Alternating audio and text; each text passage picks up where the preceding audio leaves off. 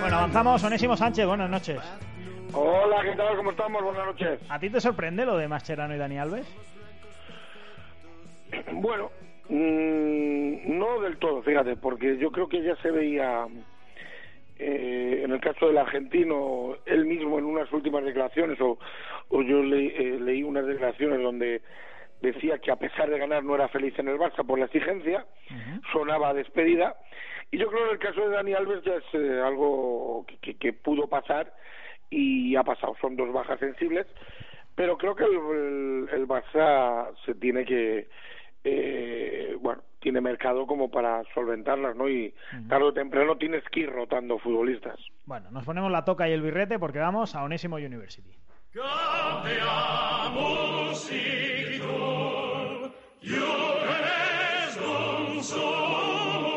Onésimo University.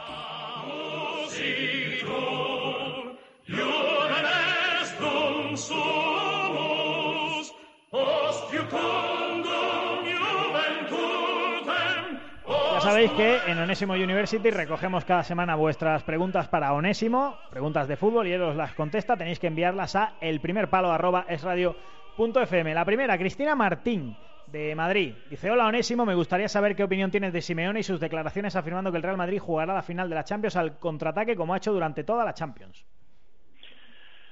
Bueno, un besito para Cristina. Eh, a ver, eh, no creo que yo el Real Madrid juegue eh, al contraataque. No, no estoy muy de acuerdo ahí con el toro. Eh, sí es cierto que, eh, o yo lo que interpreto es que quiere decir que Real Madrid no necesita, no es un equipo estilo Bayern, estilo Barça, que necesite de, de, de, la pelota, que necesite de mucho dominio para hacerte daño, quizá por condiciones de jugadores, eh, Cristiano, Bale, eh, Marcelo, Carvajal por fuera, gente muy vertical y que sin, sin, sin mucha posesión eh, en poquito tiempo llega a portería rival y te, y te, y te puede hacer gol. ¿no? Pienso que se refiere más a eso porque tampoco el Real Madrid es un equipo eh, típico, típico de, de, de contragolpes, más lo que, lo que acabo de explicar. ¿no? Bueno, ya sabes que Javi Gracia se va del Málaga de forma sorprendente, ha llegado un ofertón del Rubin Kazan y Raúl Santamaría desde la capital de la Costa del Sol, Onésimo, dice que quiere saber quién ves de sustituto de Javi Gracia en el blanquillo blanqueazul y que le gusta Paco Gémez, pero que se cree que se va al español el cordobés. Sí, bueno, difícil, difícil, es lo que tú dices, lo de, lo de Xavi es, al la oferta creo que son cuatro años, eh, irrechazable, eh, yo creo que, hay que darle mucho mérito a lo que ha hecho en en el equipo de la Costa del Sol, porque al final es un equipo que, que, que tampoco es de los más poderosos económicamente y que fíjate el, el año anterior perdió perdió a, sus, a dos jugadores muy importantes de la cantera de los Amos que se fueron al.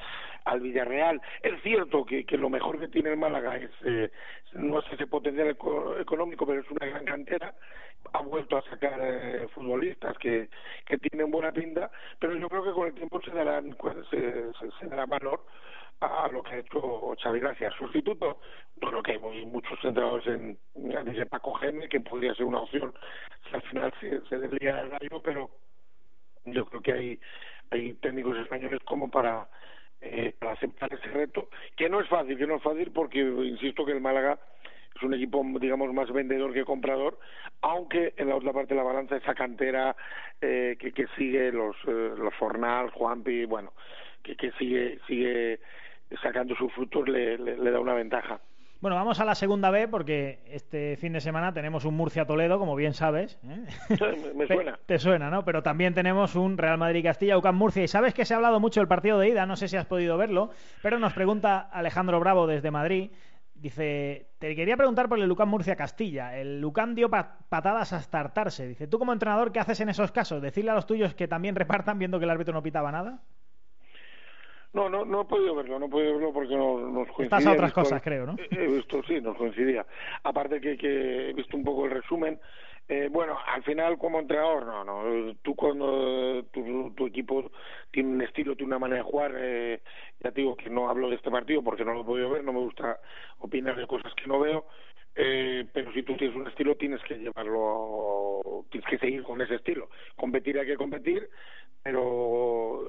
otros juegos al final sería perjudicial. Es cierto que, a ver, los, los chavales son jóvenes, son buenos, son rápidos, eh, encaran, van, bueno, pues eh, hay veces que, que, que, que, hay que pararles de alguna manera, pero fíjate, yo, yo que he trabajado en filial tres, cuatro años, eh, yo les decía que cuando te dan patadas, cuando es que no pueden contigo y es una buena señal, hmm. una buena señal y ahí tiene que entrar el árbitro para cortar ese tipo de, eh, de situaciones. Es la buena señal de que si te dan patadas es porque estás siendo protagonista y porque no porque no pueden contigo, ¿no? Hmm, está claro. Bueno, uno que seguro que ha a verte al salto del caballo este año, Fernando Llorente, desde Toledo. Dice, ¿por qué pisabas tanto la pelota? Eras como Isco, hay que pasar más la pelota. Un abrazo, crack. qué tiempos aquellos. Hmm. Pues mira, yo, yo es que era muy solidario con mis compañeros, aunque parecía que no. Y digo, mira, pues para que la pierdas tú, pues me la pierdo yo. me la quedo yo, ¿no? Y, y, así, y así me chillan a mí, ¿no? Hmm. no, bueno, yo creo que es, al final el fútbol es un poquito ir entendiéndolo y es un poquito las condiciones de cada uno. Obviamente yo era un futbolista que era, que era bueno con la pelota en los pies, que, que, que era peligroso, que tenía ese tipo de cualidad y de calidad y, bueno, la, la, intentaba sacar provecho. Había veces que me cedía, pues sí, como porque el término medio nunca nunca acierta, pero también había veces que, que, bueno, que, que, era, que era necesario. Al, al, al, cabo del tiempo te vas te vas, vas entendiendo mejor las cosas, obviamente. Está claro. Bueno, yo de todas formas no te veo como Isco, ¿eh? Yo veo otro tipo de jugador, ¿eh? No, sí, sí, sí. Eh, la comparación, eh, salvando mucho hacia él, pero Isco es más centrocampista, yo era más extremo, más delantero, ¿no? Y Isco es más de, de manejo, de con muchísima calidad. Yo era de, buen control también, de buen manejo de pelota, pero más eh, eh, digamos, eh, llevarlo a la, a la, habilidad, al regate, ¿no? Mm. Bueno, eh, Onésimo, terminamos con Teresa Domínguez de Madrid. Te he preguntado antes por Dani Alves y Mascherano y precisamente nos pregunta por el jefecito. Dice, dicen que Mascherano podría irse a la Juventus de Turín. Me parece un error importante del Barcelona si le deja escapar porque tiene pocos centrales y se le va un titular.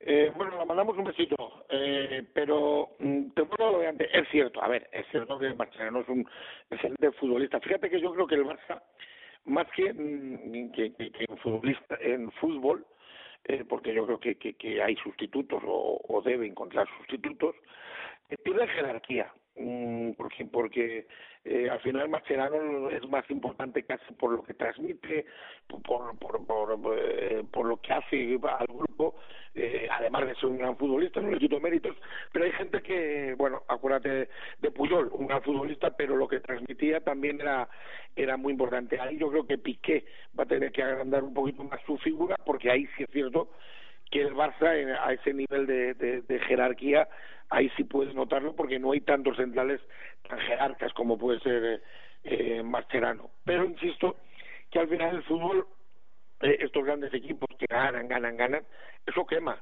Y el jefecito, él mismo lo decía, está un poquito, un poquito cansado de esta quizás de esta obligación que tiene en el base y por eso eh, decide de, decide cambiar cambiar de rumbo bueno, veremos qué pasa. Onésimo, como siempre, gracias, buenas noches. Aprendemos mucho contigo. Gracias por el esfuerzo. ¿eh?